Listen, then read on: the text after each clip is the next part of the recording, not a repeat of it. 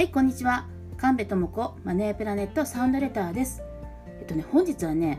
書くだけで願いが叶う星使いノートっていうのを使って今ワークをやってるんですけど、結構びっくりするようなことがあったので、それについてお知らせいたします。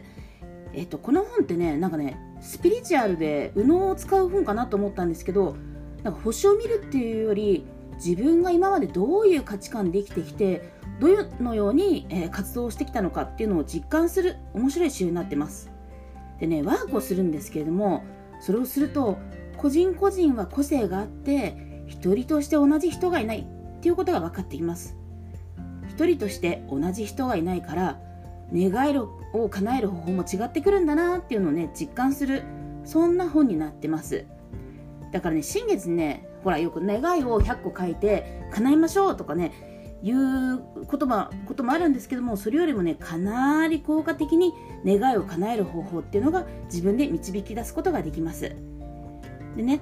これって全てあのワークやると65個あるんですけど全てに答える必要はなくってしかもね直感で OK ね深く考えるんじゃなくて直感でも OK だったりするのでですね。で経済の星である木星っていうのはなんと46歳からやってくるそうなのでそのお金にねつながる星っていうのを早めにするとささっとねこう味方にするといいんじゃないかなって思います。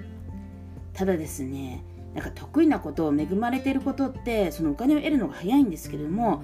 当たり前に思えて全く自覚できないんですよね。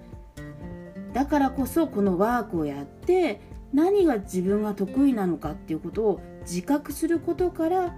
お金や豊かさがやってくるっていうのが分かってきます。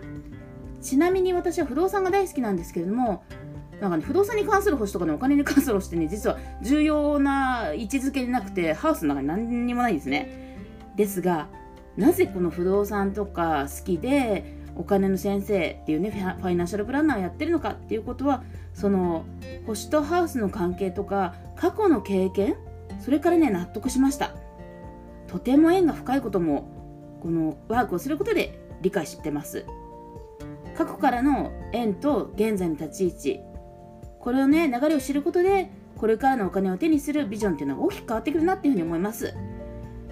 とてもね縁が深いなと思ってたことでも実はね勘違いしてたりねしてね。そういうことがね分かっちゃう面白いねこのホロスコープから簡単にしてる本なのでまあ、ぜひね気になる方は概要欄に、えーとその本の URL を載せておくので見てください。でね、このね、書き続けるワークを自分でやれる自信がない方は、しばしね、待っててくださいね。なんかね、今回ね、この本使ってね、ワークショップをやってもいいってね、端末にね、書いてあったんですよ。だからね、いつかやろうかなって思ってるんですが、その65個のワークをね、1回でやるっていうのはかなりちょっと難しいので、まあちょっとどうやってやるかね、なかなっていうのをちょっと考えてます。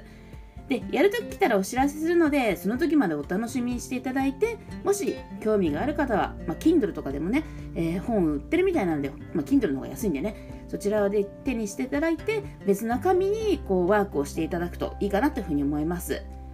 それでは本日は書くだけで願いが叶う星使いノートについてお伝えさせていただきました。それじゃあ、またね